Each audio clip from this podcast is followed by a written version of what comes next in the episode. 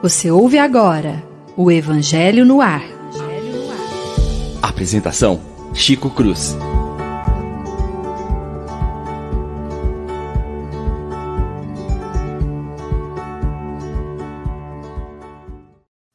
Muito bom dia, meus prezados e queridos amigos que assistem conosco nesta manhã maravilhosa de sábado pela Rádio Idefran, o nosso pequeno programa Evangelho no Ar, feito com muito amor e carinho, levando o conhecimento doutrinário, a luz do Evangelho de Jesus a todos os nossos amigos, os nossos radiovintes. Nesta manhã, o nosso irmão William não pôde participar. A gente ficou pensando, pensando, falou: acho melhor a gente trazer a Paula Prado de novo, porque ela é muito mais bonita do que ele, né? Então, bom dia, Lívia. Os seus comentários. Bom dia, Chico. Bom dia, amigos. É uma alegria muito grande estar aqui. Que todos possam ter uma manhã muito feliz enquanto estudamos o Evangelho segundo o Espiritismo. Assim seja. Bom dia, Paulinha. Bom dia, Chico. Obrigado pelas palavras aí para me receber. Fico muito feliz de estar com você. Bom dia, Lívia. Bom dia, o Leon, que está aí, vai entrar ainda. Que nós tenhamos uma manhã muito abençoada. Obrigada, Paulo. Mas que você é mais bonita que o Wilson, é assim. Pode ficar tranquila, viu? Bom dia, Leon. Bom dia, Chico. Tô sabendo que o nosso advogado já entrou com a liminar lá no STF, agora Franca também para tentar entrar nesse programa de novo. Mas a gente vai dar um jeitinho de pôr o 5 aqui dentro e o advogado é. volta, né? Vamos pensar seriamente. Está... Vamos pensar seriamente nessa possibilidade. O advogado não está de lockdown, tá? Deixar claro que ele não está, não é por causa disso. O advogado está com compromisso familiar, mas eu queria aproveitar para mandar um abração, porque o William realmente está na audiência com isso, como eu estava semana passada com vocês também. Então, um abraço é a verdade. todos. Obrigado, Leão. Gente, hoje nós vamos terminar o capítulo de número 4, né? Que fala sobre aquele tema tão apreciado da doutrina. Ninguém pode ver o reino de Deus se não nascer de novo. E aqui tem a instrução dos espíritos falando sobre limites e necessidades da encarnação. Então nós vamos ler o texto, pergunta número 24, limites da encarnação. Quais são os limites da encarnação. Depois a gente passa para vocês fazer os comentários, tá bom? A encarnação não tem, a bem dizer, limites nitidamente traçados, tratando-se do envoltório que constitui o corpo do espírito, cuja materialidade diminui à medida que o espírito se purifica. Muito importante. Em alguns mundos mais avançados que a Terra, ó, ele é menos compacto, menos pesado, menos grosseiro e, por consequência, sujeito a menos vicissitudes. Em um grau mais elevado, é diáfano e quase fluídico. De grau em grau, desmaterializa-se e acaba por confundir-se com o perispírito. Conforme o mundo sobre a qual o espírito é chamado a viver, toma um envoltório apropriado à natureza deste mundo. Quantos conceitos bonitos e novos, né? assim, fortes para todos nós. O próprio perispírito sofre transformações sucessivas. Eteriza-se mais e mais até a depuração completa, que constitui os espíritos puros. Se mundos especiais são destinados como estações aos espíritos mais muito avançados, estes não são ligados a eles como nos mundos inferiores. O estado de despreendimento em que o espírito se encontra permite-lhes transportarem-se a todo lugar onde os chamem as missões que lhes são confiadas. Considerando-se a encarnação do ponto de vista material, tal como acontece na Terra, pode-se dizer que é limitada aos mundos inferiores. Assim, depende do espírito libertar-se dela com maior ou menor rapidez, trabalhando para a sua depuração. É de se considerar também que no estado errante, fora da carne, isto é, no intervalo das existências corporais, a situação do espírito tem relação com a natureza do mundo a que está ligado por seu grau de evolução. Assim, na erraticidade, ele é mais ou menos feliz, livre, esclarecido, conforme seja mais ou menos desmaterializado. Essa página, esse pequeno orientação, foi feito pelo espírito de São Luís, em Paris, em 1859. Nos chama a atenção a quantidade enorme de informações que este pequeno trecho tem a respeito da nossa condição de espíritos no processo evolutivo, da nossa condição de podermos habitar outros planetas, de fazermos outras atividades fora da carne. E eu acho extremamente interessante perceber, entender e compreender que à medida em que o espírito cresce, a carne diminui. A carne vai se desmaterializando, ela vai diminuindo a sua intensidade e o espírito vai se tornando mais apurado e o corpo mais diáfano. Lívia, vamos começar com você hoje, querida. O que, que você acha disso aí tudo? Chico, eu acho lindo a maneira como Allan Kardec nos ajuda a compreender a questão, porque primeiro ele partiu do conceito do Cristo, que era necessário nascer de novo, né? Para o nosso crescimento, o progresso não poderia ser feito numa única etapa. E Deus, sendo justiça e amor, nos dá condições de fazê-lo gradativamente, como se fosse uma grande escola em que nós vamos passando de uma série para outra à medida que nos habilitamos em conhecimento. Mas aqui ficaria uma questão para nós. Já que precisamos nascer de novo para crescer, haveria limites para o nosso retorno? Seria duas vezes, três, quantas vezes para nós chegarmos ao progresso? E é nesse item que Allan Kardec começa a se deter na análise de é, São Luís para nos dizer que o, não há limite fixado para a realização do nosso progresso. Não há limite para as encarnações. As encarnações vão acontecendo à medida que nós vamos progredindo. E isso nos faz pensar na questão 169 de O Livro dos Espíritos, quando Allan Kardec perguntou: é, o número das existências corpóreas é limitado ou o espírito se reencarna perpetuamente? E os bons espíritos respondem: a cada nova existência, o espírito dá um passo na senda do progresso. Quando se despojou de todas as impurezas, ele chega à condição de espírito puro, não precisando mais das experiências meramente materiais.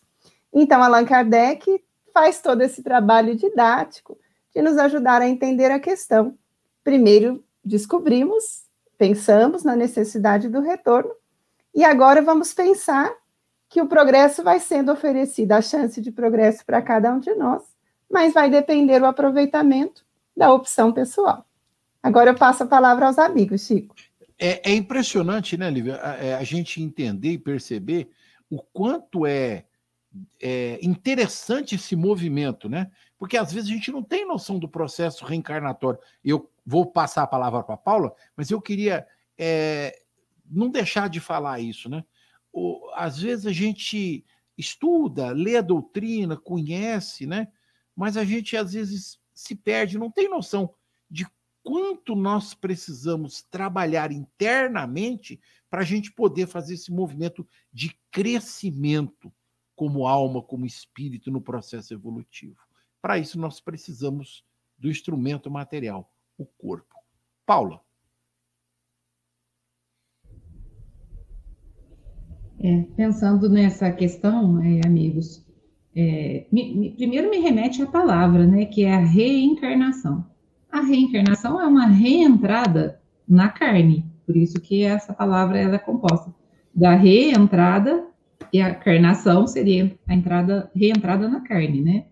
E a gente precisa dessas experiências para alguma finalidade que a gente não conseguiria ter no mundo que fosse é, puramente espiritual.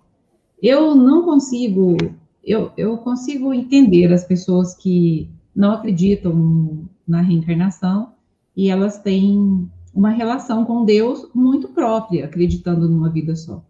Para mim, não cabe um Deus sendo justo dar uma única vida para as pessoas, sendo as vidas tão diferentes, sendo as vidas tão distintas, algumas tão sofridas, tão difíceis, outras vidas tão cheias de possibilidades, e se tivesse limitada a uma só. eu não conceberia a justiça de Deus e nem o amor dele nesse sobre esse aspecto. E aí, se o nosso destino é nos aproximarmos da angelitude, de uma espiritualidade muito elevada, do modelo do Cristo, como fazer isso numa vida só? Então, a gente tem ah, essas tantas oportunidades de crescer, mas a gente, no meio dos erros, a gente, no meio do, do, do aprendizado, a gente vai errando, né, gente? A gente Sim. vai aprendendo e vai errando, vai aprendendo. E aí vem para mim, quantas vezes eu devo perdoar? Se nós devemos perdoar 70 vezes 7, quantas vidas Deus deveria, deveria nos dar para que a gente possa alcançar o nosso objetivo? Bem colocado. Gente, dessa perfeição, né?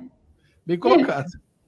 Talvez 70 vezes 7 seja um número para nós, que somos humanos, então para Deus é infinito esse número que Ele é capaz de nos perdoar e nos permitir uma nova oportunidade, uma nova entrada para essa experiência que só é possível na carne no, no mundo dos espíritos, as experiências são outras, existe evolução, mas aqui é uma experiência única que nós estamos vivendo, né, gente? E é cada...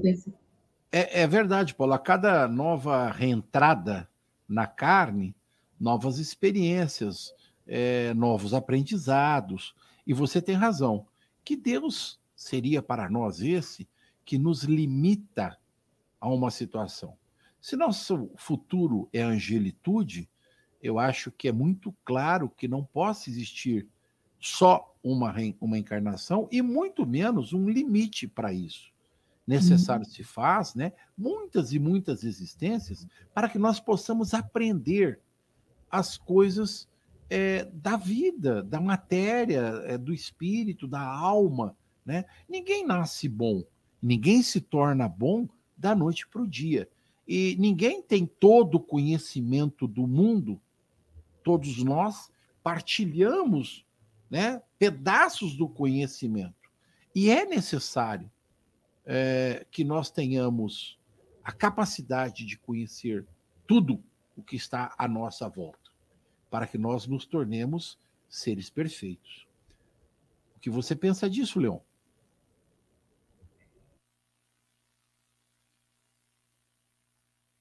Leão travou. Leãozinho. Leão, acho. A Leão caiu. O Leão caiu. Eu acho que o Leão caiu. Bom, deixa ele aí. Já já ele volta, né? Enquanto ele não volta, a gente pode estender os nossos comentários. Eu queria ouvir a opinião dele, mas enquanto ele não vem, eu quero aproveitar a oportunidade para puxar com vocês duas uma outra situação de texto. Ele está dizendo assim, olha, que a gente tem que considerar também que no estado errante, que é o intervalo da existência corporal, a situação do espírito tem uma relação com a natureza do mundo. A gente precisa entender, pensar o que significa isso. Porque, veja, o processo evolutivo nos leva a mudanças corporais, nos leva a mudanças espirituais. Como ele colocou anteriormente, nós estamos ligados né, nesse processo. Espírito, alma, né? O perispírito, que é o corpo intermediário, e o corpo material. O, o último a gente desfaz dele trocando, mas o perispírito não. Ele permanece ligado conosco, mas ele vai se depurando também. E vale a pena a gente pensar nisso. É, vocês têm algum comentário, Lívia? Chico, essa reflexão nos permite pensar na bondade divina.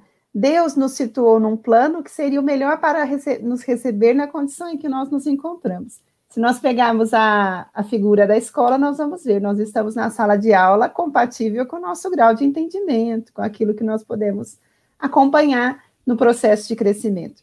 E como nós estamos mergulhados na Terra, que é o plano que nos recebe, a escola que nos recebe, nós vamos utilizar os recursos que esse plano nos oferece para constituir o corpo de que nos servimos. Então, nós espíritos utilizaremos os recursos que o plano terreno nos permite para crescer. E quando nos desfazemos do corpo, ou seja, quando o corpo já não pode nos receber mais e nós retornamos ao mundo espiritual, nós permanecemos sujeitos a essa esfera ainda da terra, porque estamos nesse plano terreno.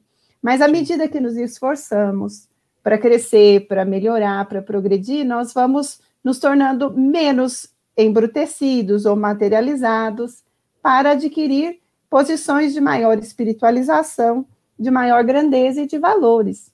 Então, o progresso é uma escala infinita que vai se dando lentamente, passo a passo, para uns mais rápido, de, dependendo do empenho feito, para outros mais lentamente, dependendo do empenho que não foi feito.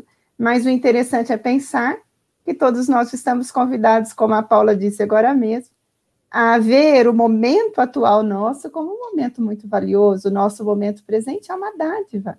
Para quê?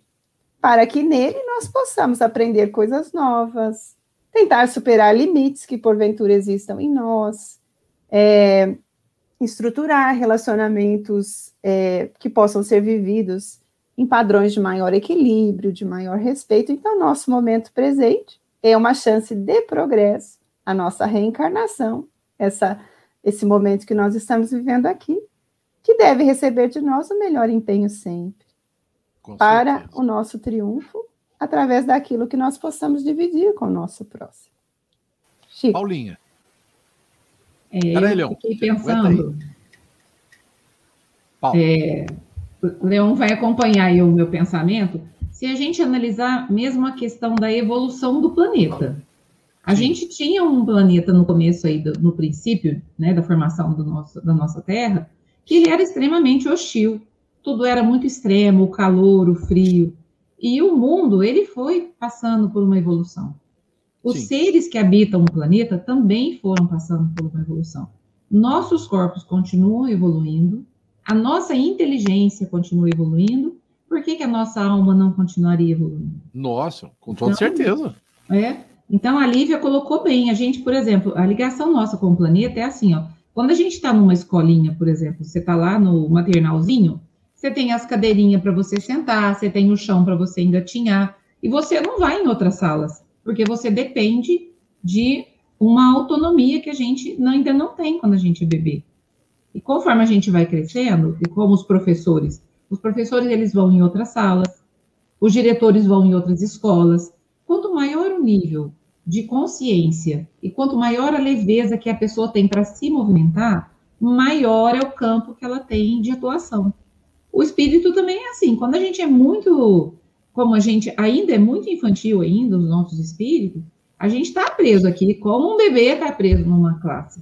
Sim. Mas conforme a gente vai ganhando essa consciência, a gente vai podendo se libertar. Então, nós não temos, mesmo no estado errante, a gente não tem essa liberdade dos espíritos superiores, porque a gente está preso ainda a esse peso, a essa forma, a essa necessidade que o planeta Terra nos atende. É inferioridade, né, uhum. Paulo? Nossa inferioridade, é. né? Nós, nós não temos essa capacidade, né? Ô, Leão, agora. E a gente sim, se acha, né? E a gente se ah, acha. Ah, é, é, a maioria de nós é extremamente orgulhosa e arrogante. Se acha o dono da pipoca, né? Leão, toda vez que eu chamo o Leão, ele trava. Ele não quer hoje. Ele travou de novo, lá. Ah. Olha lá, Na cara... hora que ele voltar, a gente para de falar para ele falar, viu? Olha lá, lá. Eu acho que o Leão não quer falar hoje, não. Ele cai toda gente, hora. Gente, eu tô aqui. Leão, fala. Aproveita, aproveita, tô... aproveita.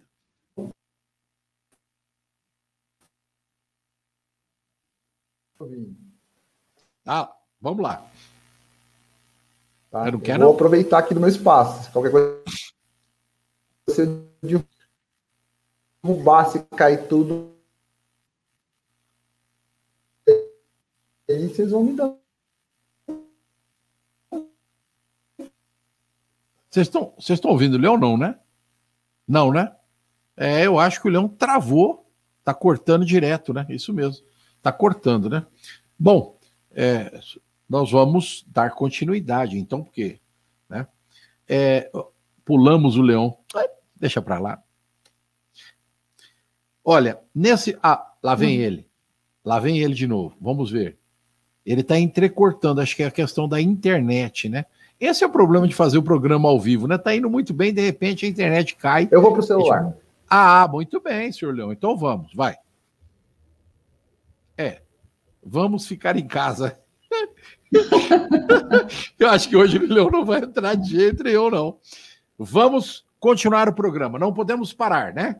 Necessidade da encarnação. A uhum. encarnação é uma punição e apenas os espíritos culpados estão sujeitos a elas? dizem, perguntam, pergunta Kardec.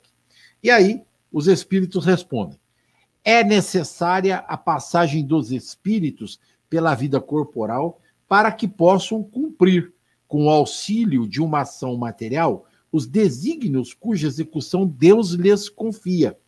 É também necessária por eles mesmos, porque a atividade que são obrigados a desempenhar ajuda no desenvolvimento da inteligência.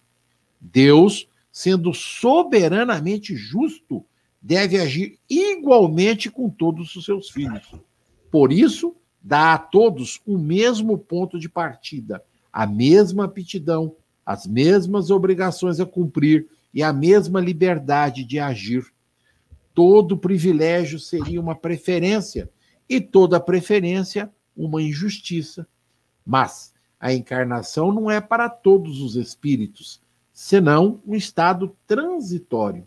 É uma tarefa que Deus lhes impõe em sua entrada na vida, como primeira prova do uso que farão do seu livre-arbítrio.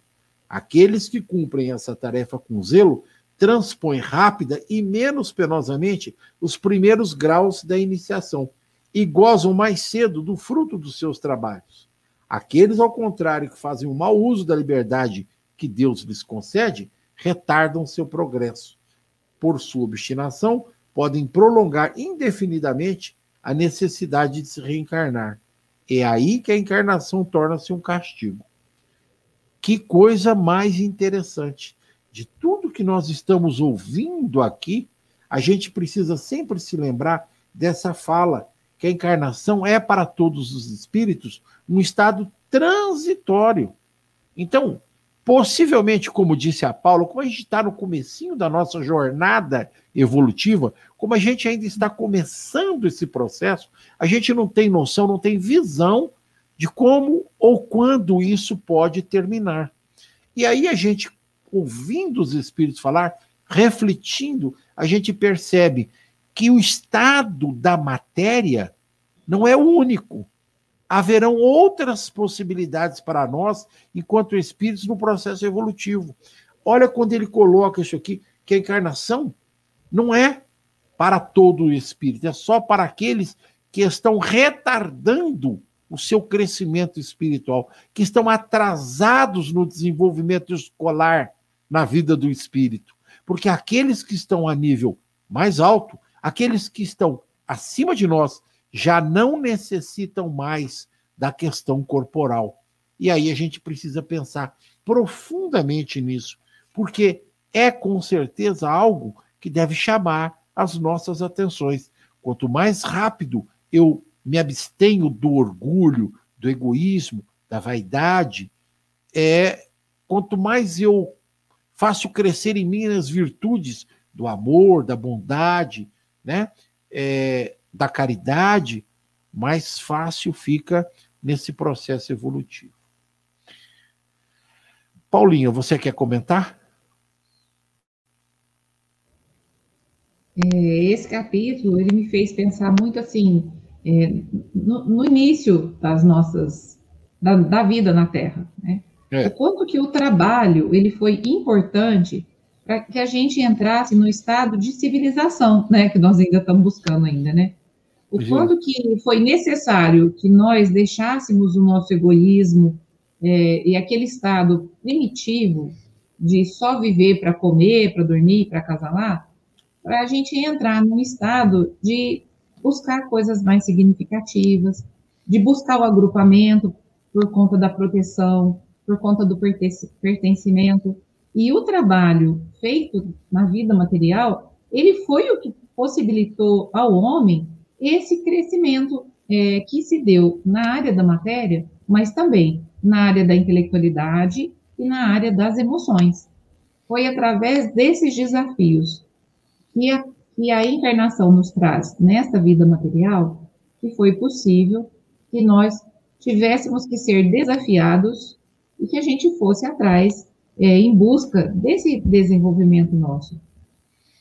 Essas coisas que a gente fala de que são as nossas obrigações, quanto mais inferior a gente é, mais a gente vive em função da sobrevivência.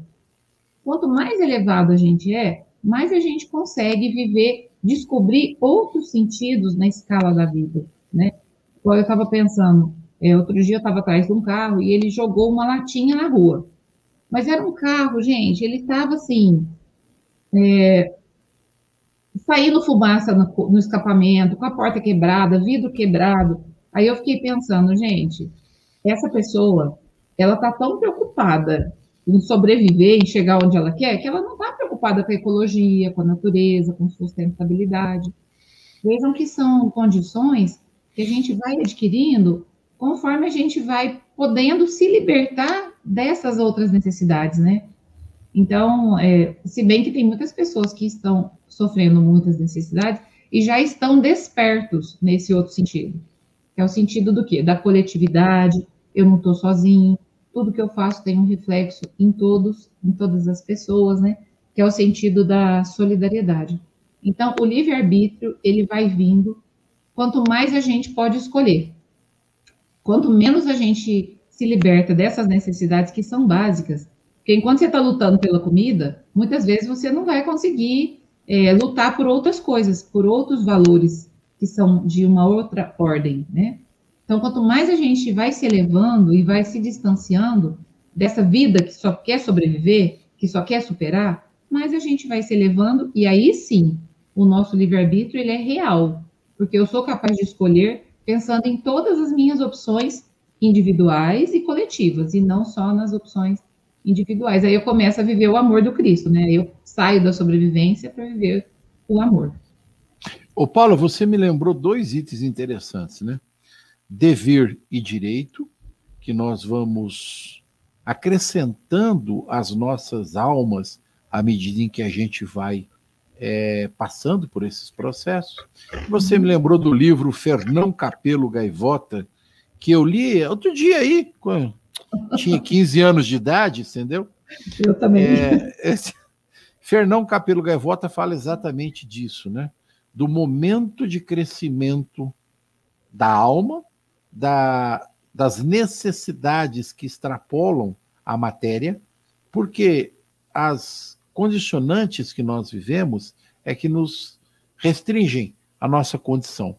E o, o movimento de busca espiritual, de reencontro com Deus, ele tem que necessariamente passar é, nesse momento crítico que nós estamos vivendo da alma na Terra. Já foi muito pior. Hoje ele está muito melhor. É, o direito que nós adquirimos com base no dever que cumprimos é o que nos torna mais civilizados, mais solidários, mais fraternos, mais igualitários. Acredito eu, com o olhar sempre voltado para Jesus, que é nosso mestre, né? Nos deixou clarificado isso nos seus exemplos maravilhosos. Leon, não me caia agora, hein? Pode falar, Leon eu tenho uma necessidade nessa encarnação, mudar o provedor de internet. Eu estou sentindo que eu preciso disso. Agora nós estamos falando diretamente do celular, vamos ver se agora eu consigo trazer o meu comentário para vocês. Tá? Então, se falhar, me avisem quanto antes, mas eu vou tentar passar para vocês qual o entendimento desses, dessas necessidades, né? Uh, o que, que, eu imagino? A gente vai ressignificar o conceito das necessidade, da necessidade da encarnação, o espaço onde a gente vai realizar essa encarnação. Né? A gente sabe dos missionários, aqueles que vão adequar a condição deles para ter uma encarnação aqui. A gente tem alguns exemplos, e no livro Renúncia, eu não lembro de Alcione, que vai, imagina, tinha, qual a necessidade que ela tinha? Ela procurou e ela se adequou para isso. E aí, quando a gente pensa nisso, o que vem na minha cabeça, o comentário que, eu estava preparado até para falar ali antes, é quanto Jesus teve que se preparar para viver uma encarnação com tantas limitações. Quando o texto anterior falava em limites, eu penso tanto que a gente está preso nessa encarnação, tanto que a gente se limita literalmente a, a, uma encarnação aqui no planeta, no globo terrestre, e o quanto Kardec foi feliz. Kardec foi lá e disse: olha, na encarnação nós temos toda a todo no capítulo anterior fala todo o, o universo para poder aprender. Se você não conseguir aprender nesse, você aprende no anterior. E aí a gente está num momento da Terra, eu vou, vou ser bem sucinto no, no, meu comentário. A gente teve no Evangelho no Ar um comentário do Haroldo há uns meses atrás, há uns dias atrás, uns programas atrás, um mês, falando um mês que a regeneração também, um mês atrás, né? Onde o Haroldo fala assim: olha, a regeneração também não é a transformação toda e plena, ainda tem espírito bom, espíritos ruins, maus e bons ainda convivendo. O que, que vai fazer a diferença? São as escolhas. Aí eu volto na fala da Paula. É como a gente está usando o nosso, nosso livre-arbítrio. A nossa necessidade é justamente de acordo com as nossas escolhas. Quais escolhas que nós vamos fazer? Então, eu acredito, eu tenho certeza que a bondade divina é imensa. A gente vai entender esses significados quando Kardec faz tanto nesse capítulo, nesse finalzinho. Ele ressignifica tantas coisas como a necessidade da encarnação, como o que é essa dimensão dos espíritos. A gente tem uma, uma limitação tão grande de entendimento e o Kardec amplia os nossos horizontes com isso. Então, eu imagino eu tenho a convicção que essa, esse, essa, essa fala de ressignificar que Kardec põe nesse momento no, no, no nosso estudo do Evangelho, justamente para as escolhas que nós vamos fazer da agora para frente. vou dar um exemplo pontual e finalizar minha fala. A nossa necessidade de acolhimento. Nossa necessidade de acolhimento na Terra, às vezes, é muito materializada. E quando a gente vê os espíritos, a gente vê que isso é muito mais amplo é muito o acolhimento espiritual ele tem uma dimensão muito maior do que o acolhimento material e isso muda realmente as nossas as nossas escolhas as nossas atuações então como eu disse são novos significados novas necessidades limites muito mais amplos que a gente possa pensar eu rezo que vocês tenham conseguido ouvir esse comentário porque na internet não está legal eu espero que vocês tenham conseguido me ouvir Ouvimos sim, Leon. Ouviu? E eu quero até é, aproveitar, já que você fez o comentário, é, antes de passar para a Lívia, eu queria é, lembrar, né, ou queria fazer lembrança, que quando nós trouxemos a fala do Haroldo sobre regeneração, é, ele deixou claríssimo que o processo regenerador nasce primeiro nos nossos corações. E esse é um movimento divino pela qual todos nós deveremos um dia passar. Pegando o exemplo da Paula, sobre o cara que vai dirigindo um carrinho velho, né, e faz tem uma atitude que hoje nós já entendemos não ser é, é, conveniente para os processos evolutivos das quais nós estamos vivendo, nós vamos perceber que, assim como ele, muitos outros espíritos, talvez milhões de outros espíritos, não estejam coadunando-se com esse princípio moral e ético que nós estamos vivendo neste momento na Terra. E a pandemia sempre mexe com os nossos conceitos morais, porque nós, por conta disso, é, começamos a olhar mais para Deus, começamos a pensar mais. É, eu vi hoje de manhã ainda, eu estava vendo um, um comentário de alguém a respeito do que você gostaria de pedir a Deus. Muitas pessoas colocando, eu gostaria de pedir que meu pai, a minha mãe, meu marido, meu irmão estivessem vivos novamente a gente percebe ainda, através dessa fala, amor, mas é um amor possesso, é um amor possessivo. Eles não pensam ainda na grandiosidade do todo. Eles ficam circunspectos a alguns pontos. É claro que todo mundo gostaria de ter o pai, a mãe, o marido, a mulher de volta. Mas o que você gostaria realmente de pedir a Deus no momento desse? Com essas definições de necessidades e limites, Lívia, o que você pensa a respeito disso? Chico, é, me chamou muita atenção de tudo que os amigos disseram, eu conectei com o pensamento de Kardec. Kardec nos ajuda a entender a profundidade do sentido da encarnação. É, uma análise apressada leva muitos de nós a pensarmos a reencarnação como uma punição, o que não corresponde à realidade. Allan Kardec é, traz o, a conceituação de São Luís e no livro dos Espíritos também questiona os espíritos, né? Qual seria a finalidade da reencarnação? Porque muitos pensam, né, que só estamos aqui pagando dívidas, como se fosse uma punição divina. Mas os espíritos são muito claros: a finalidade da encarnação é para a melhoria do homem, o progresso do homem. Nela nós espiamos quando não correspondemos no bom uso das oportunidades feitas, mas a finalidade Sim. é sempre auxiliar o indivíduo a realizar o seu progresso. Por isso, não se pode fixar um número de encarnações para todos os indivíduos, porque, como foi analisado, isso também está em O Livro dos Espíritos, os amigos poderão ler na parte da pluralidade das existências. Há espíritos que vão fazendo o progresso mais rapidamente, outros vão depender de mais tempo. Então, as, as oportunidades existem para todos, mas cada um aproveita seu tempo. Por isso, também, pegando a deixa da análise sobre a regeneração, não se pode fixar uma data fechada para um processo de transformação da Terra, porque o processo de transformação da Terra depende do empenho de todos os indivíduos. Nós podemos falar de melhoras aproximadas, né? Allan Kardec nos ajudava a entender isso, o livro dos espíritos também, no livro dos médiuns, quando Allan Kardec estuda a questão da identificação dos espíritos, ele fala: os espíritos superiores não nos dão datas fechadas, porque eles sabem dessa movimentação a longo prazo. Eles nos ajudam a pensar em termos de períodos.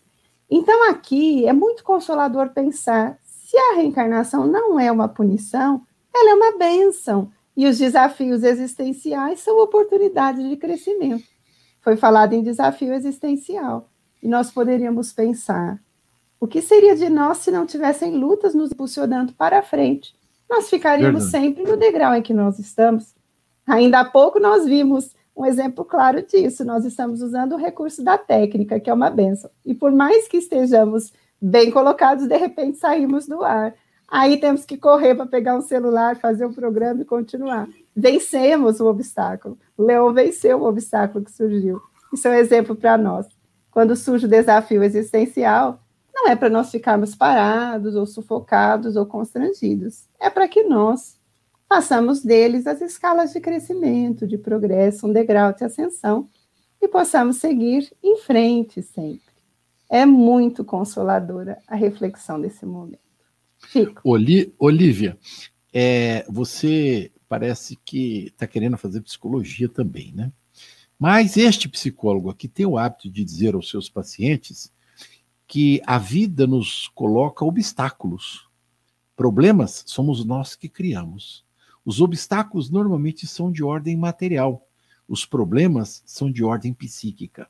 Então, problemas existem para que eles nos façam crescer, enfrentamentos que nós devemos ter para podermos é, entender, compreender qual é o melhor caminho que nós devemos seguir.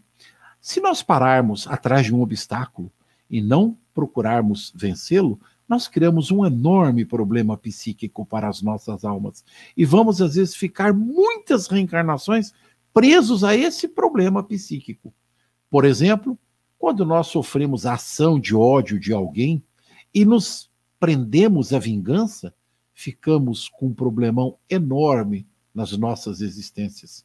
Um obstáculo que nós poderíamos vencer facilmente, nós nos deixamos prender por um problema que nós mesmos criamos para as nossas almas. Aproveitar a sua dica, dê o livro dos Espíritos para lembrar aos nossos radiovintes que deu o livro dos Espíritos, considerações sobre a pluralidade das existências, na pergunta de número 222, os Espíritos tecem um tratado sobre este assunto e vale a pena nós lermos e estudarmos a respeito em O Livro dos Espíritos, tá? Vamos acompanhar o programa que nos antecede, lá por volta das 10 horas da manhã, porque o pessoal tá grudadão estudando o Livro dos Espíritos. Está muito legal, né?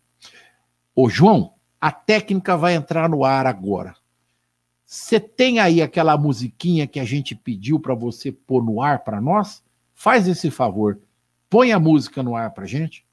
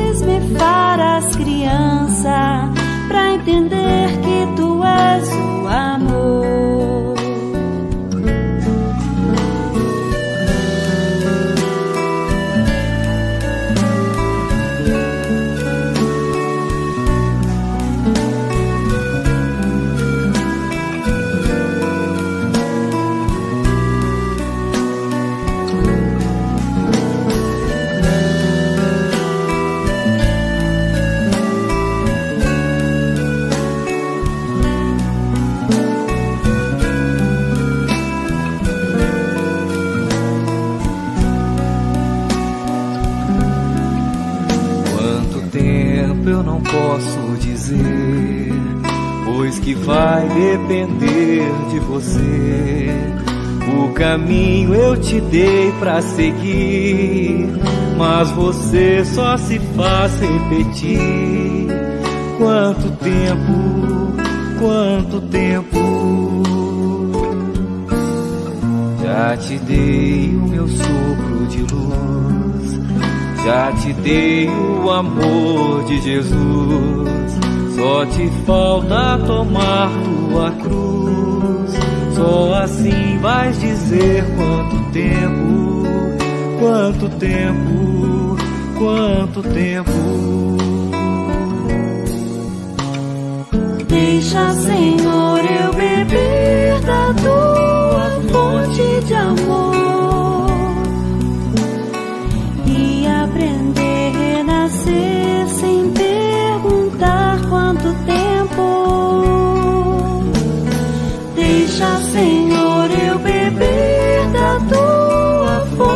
de amor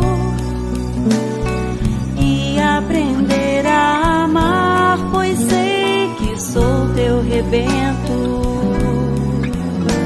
Senhor, quanto tempo terei que esperar para ver tua face de amor, para sentir de onde vem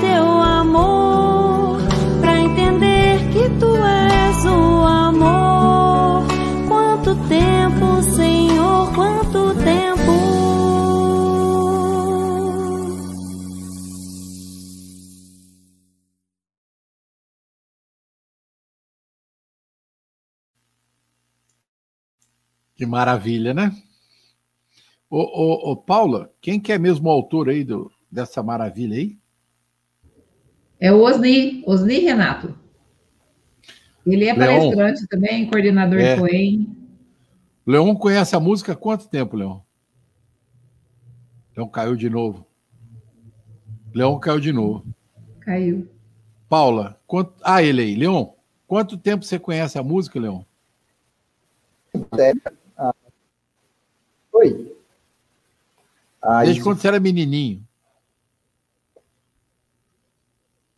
foi um, Paula, o mérito da minha evangelização.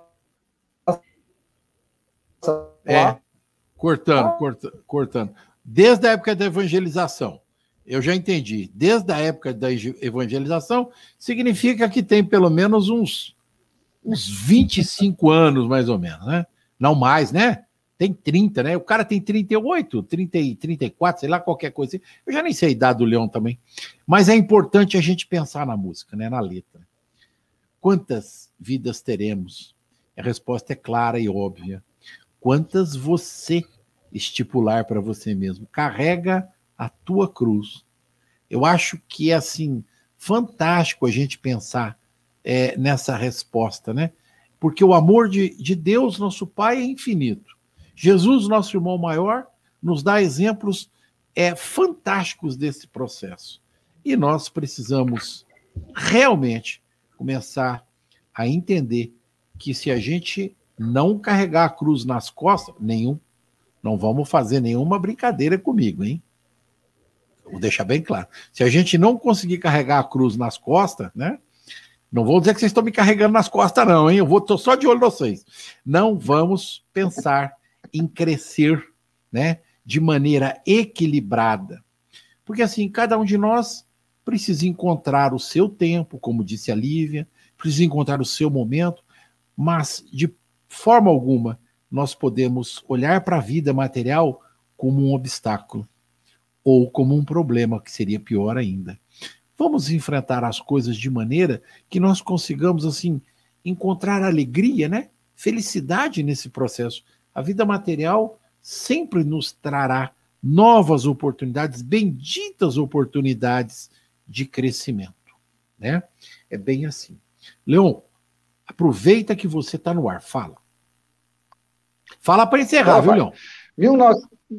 Fala para encerrar. 1990, CF, aí tá certo, tem. Tá, 1990, canção vencedora do FECEF, por isso eu ouvi na evangelização, tá? Quando eu estava lá com os meus, tenho 37 anos, estava com os meus 6, 7 aninhos, e aí eu conheci essa canção que foi parar no Cancioneiro Espírita. Então já vou fazer o já vou aproveitar, então hoje eu vou fazer a divulgação, o site do Cancioneiro tem todas as canções abertas para quem quiser conhecer, é espetacular e muitas vezes já fiz referências aqui, essa do Osni, as músicas do César Tucci estão lá, e são bálsamos na nossa vida, tá? Cada reflexão, cada trecho que a gente tira ali, é, são pode ser aplicadas a qualquer momento da nossa vida. Nessa, vou tirar um exemplinho para poder encerrar e passar o ano. Só quando ele pergunta assim, quando que a gente vai aprender a renascer sem perguntar quanto tempo?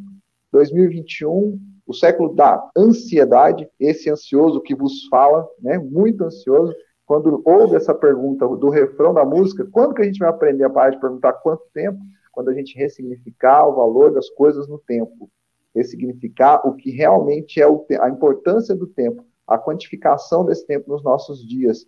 Né? Existe uma outra música linda com relação ao tempo, chamada Oração ao Tempo, que é a gravação, a letra do Caetano Veloso, e a interpretação mais famosa que ficou foi da Maria Gadu, que faz essa reflexão, a oração ao tempo. A gente, às vezes, não vê ele passando e a gente fala assim, ah, vou pensar na próxima encarnação, eu deixo essa para a próxima, a gente tem a mediocridade de achar que a gente, ou achar que a gente, isso é um orgulho muito grande, achar que Deus possa esperar, que a gente possa esperar para fazer num outro momento.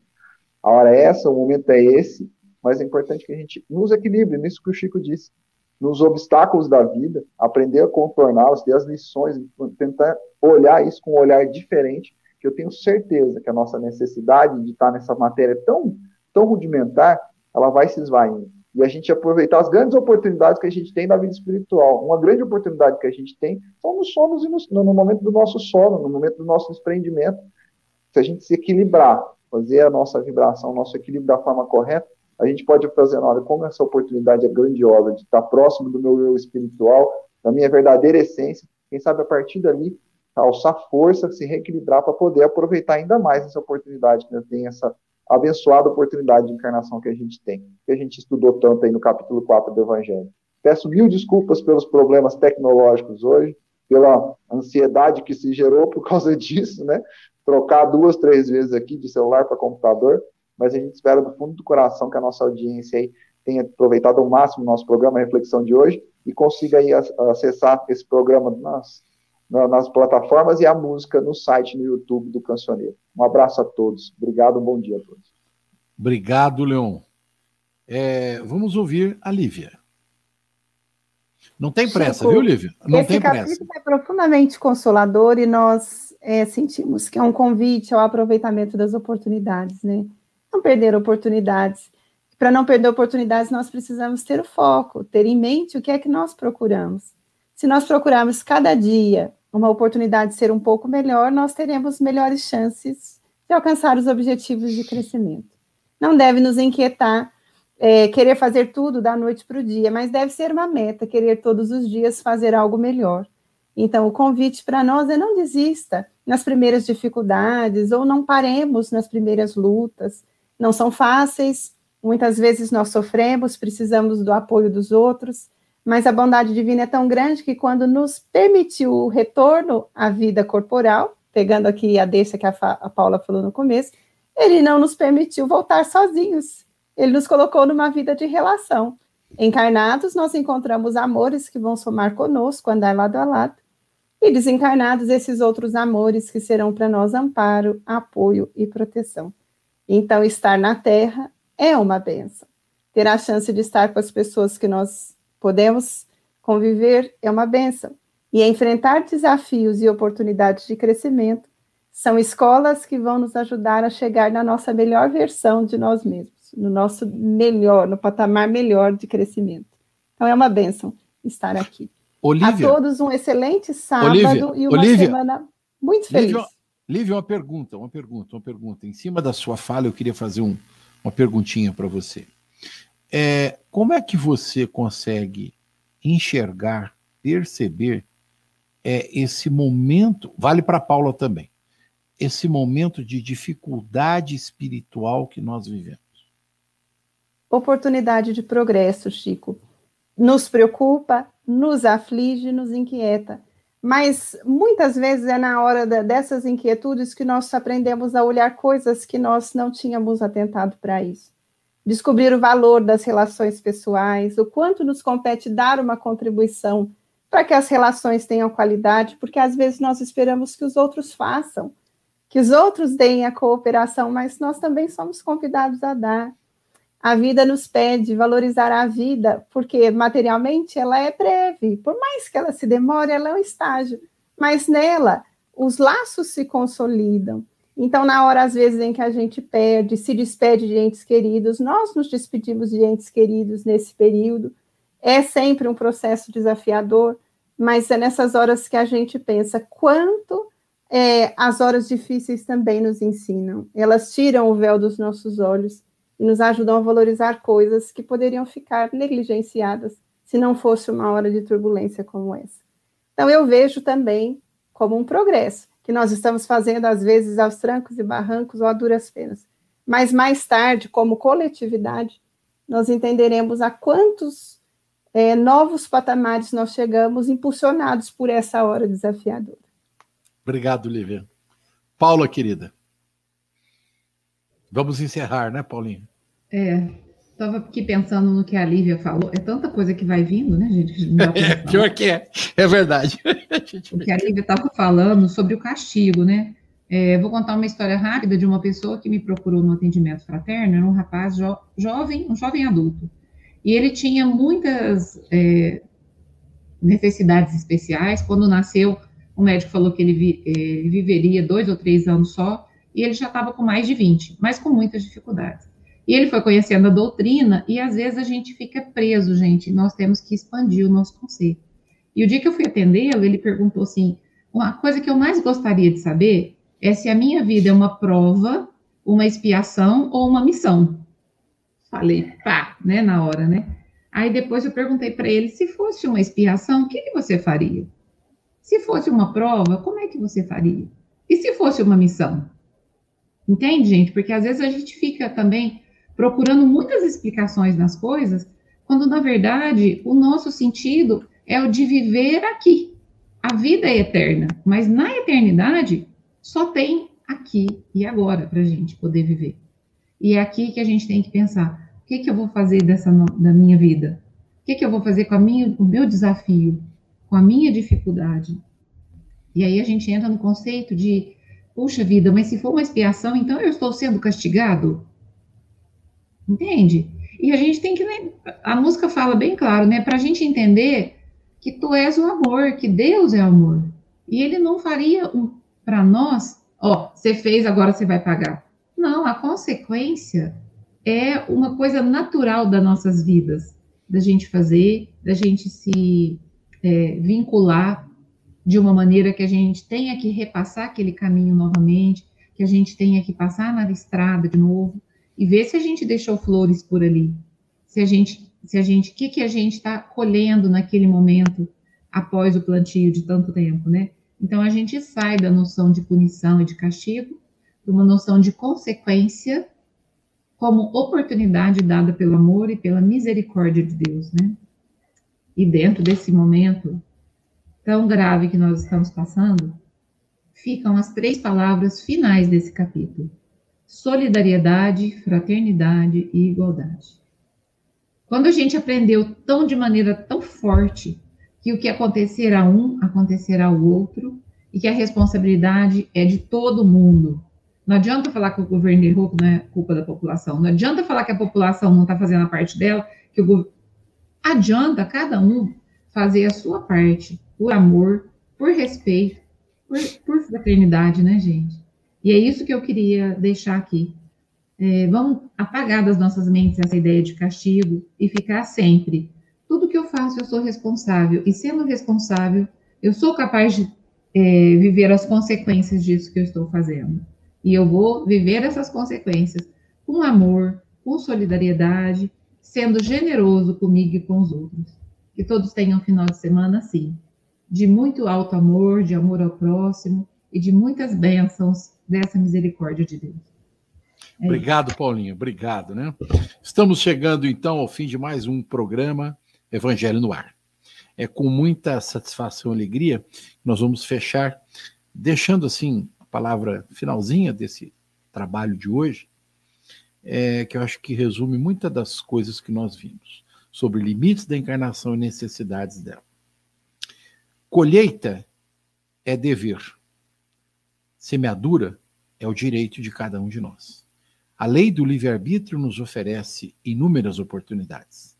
Façamos de tal maneira que nós possamos colher o melhor daquilo que nós plantamos, conforme nos ensinou Jesus amando ao próximo como a nós mesmos. Isso é justo e nos torna perfeitos. Uma excelente semana a todos os amigos. Muita reflexão, muita meditação. Jesus em nossos corações. Muito obrigado. Uma boa semana a todos. Grande abraço. A Rádio Idefran apresentou o Evangelho no Ar. O Evangelho no Ar